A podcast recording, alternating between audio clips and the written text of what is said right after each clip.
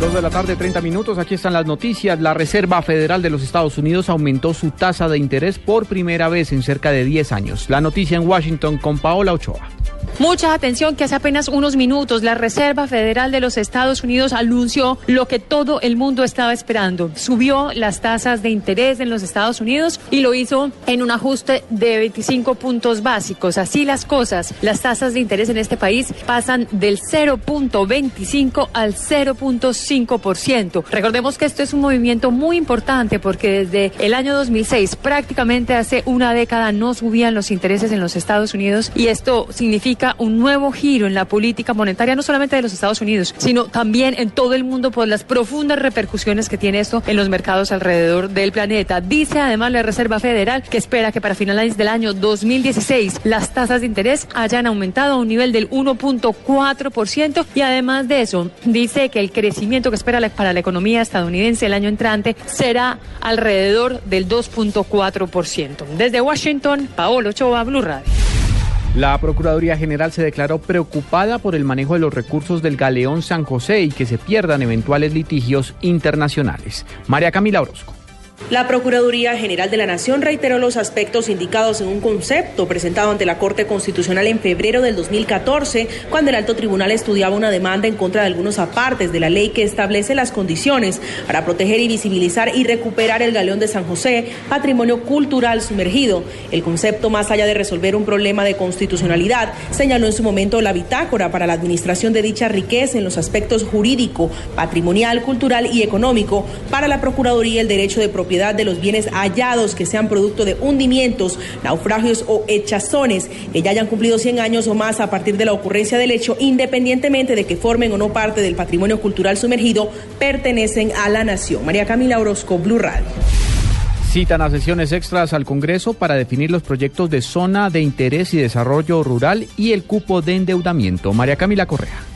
El Gobierno Nacional convocó a sesiones extraordinarias en el Congreso de la República para aprobar conciliaciones de algunos proyectos de ley que no se alcanzan a evacuar hoy. Así lo aseguró el ministro del Interior, Juan Fernando Cristo. Vamos a convocar a extras el jueves para poder votar conciliaciones de, algunos proyectos, por ejemplo, el proyecto de ley de CIDES, el proyecto de la OCDE también, de la corrupción internacional. Tenemos pendiente votar la ley de cupo de endeudamiento y si se requiriera también votar la conciliación. El presidente del Senado, Luis Fernando Velasco, le pidió a los senadores replantear el regreso a sus respectivas ciudades para sesionar y tramitar las propuestas. María Camila Correa, Blue Radio.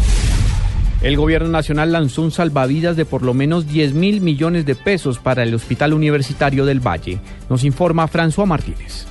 Luego de una reunión entre los miembros de la Comisión Séptima del Senado y los ministros de Hacienda y Salud, se logró el desembolso de 150 mil millones de pesos para el pago de deudas de las EPS con hospitales públicos del país. De acuerdo con el senador Jorge Iván Ospina, de esos recursos, 10 mil millones de pesos serán destinados para el Hospital Universitario del Valle. Con cargo a ayuda del gobierno central para pagar parte de sus deudas y hoy nuevamente le insistiremos al ministro de Hacienda y al ministro de la, de la Salud que la situación en el Hospital Universitario del Valle es realmente dramática. Igualmente el congresista resaltó que el gobierno nacional destinará otros 40 mil millones de pesos a diferentes hospitales universitarios de Colombia. Desde Cali, François Martínez, Blue Radio.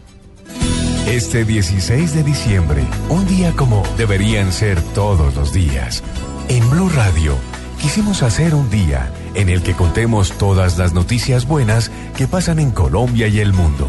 Tal vez si oímos todas esas buenas noticias juntas, nos llenemos de positivismo y soñemos con un futuro mejor. Blue Radio, la nueva alternativa. La empresa de telecomunicaciones Claro invirtió más de 500 millones de dólares en la instalación de un cable submarino, aumentando hasta en 50 veces la velocidad de conexión. Julián Calderón.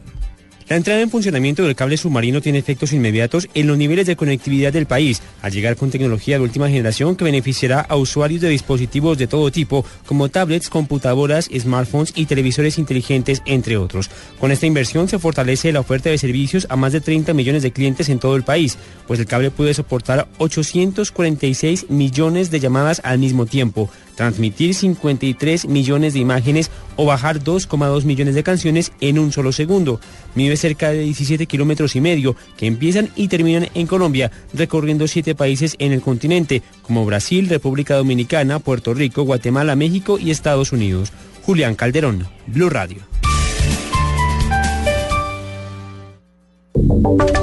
Y ahora en Blue Radio, la información de Bogotá y la región. En noticias del centro del país, el Cuerpo de Bomberos de Bogotá busca extinguir un incendio en la parte alta del Cerro de Monserrate, cerca al sendero peatonal. Carlos Albino. Hola, buenas tardes. ¿Qué se conoce hasta ahora? Bueno, los bomberos continúan combatiendo el incendio en el lugar. Aproximadamente 30 hombres tratan de combatir las llamas. Se pudo conocer que es un solo incendio, pero tiene dos focos. Por tanto, los esfuerzos están divididos tratando de apagar las llamas en estos dos puntos. A este lugar también llegó el personal de IDIGER para ayudar. El trabajo inicialmente se está haciendo manual, sin embargo, ya se solicitó apoyo de helicóptero a la Unidad Nacional de Gestión de Riesgos. El paso peatonal de Monserrate, que en la avenida Circunvalar está cerrada. Aún se desconocen los motivos del incendio. Esperamos que en los próximos minutos el director de los bomberos de Bogotá, que se encuentre en la zona del incendio, baje y dé más detalles. Carlos Arturo Albino, Blue Radio. Sectores del Consejo de Bogotá consideran que la administración de Gustavo Petro fue la peor de los últimos años en materia de seguridad. Piden al alcalde electo Enrique Peñalosa que trabaje de, de la mano con la Policía Metropolitana. David Gallego. En el balance que se está realizando sobre la administración actual, el concejal Daniel Palacios criticó fuertemente la gestión de la administración de Gustavo Petro en temas de seguridad. Dice que la distancia que hubo entre los entes reguladores fue notoria en sus resultados y que los índices de percepción aumentaron en su cuatrenio. No, en el tema de seguridad el balance de Gustavo Petro es desastroso. Está dejando una ciudad con 1.100 robos de celulares diarios, más de 1.500.000 celulares se robaron el año pasado, una ciudad en la que roban a 78 personas diarias, una ciudad en la que se roban 17 establecimientos comerciales, se roban 10 bicicletas, percepción de inseguridad de más del 83%. Los retos del alcalde Peñalosa, eliminar el fondo de vigilancia, la creación de la Secretaría de Seguridad para poder formular unas políticas de seguridad claras. Palacios espera que Enrique Peñalosa ordene el fondo de vigilancia y que con la Secretaría que regirá el próximo año la seguridad mejore ostensiblemente. David Gallego, Blue Radio. Ampliación de estas y otras informaciones en blueradio.com. Continúen con Blog Deportivo.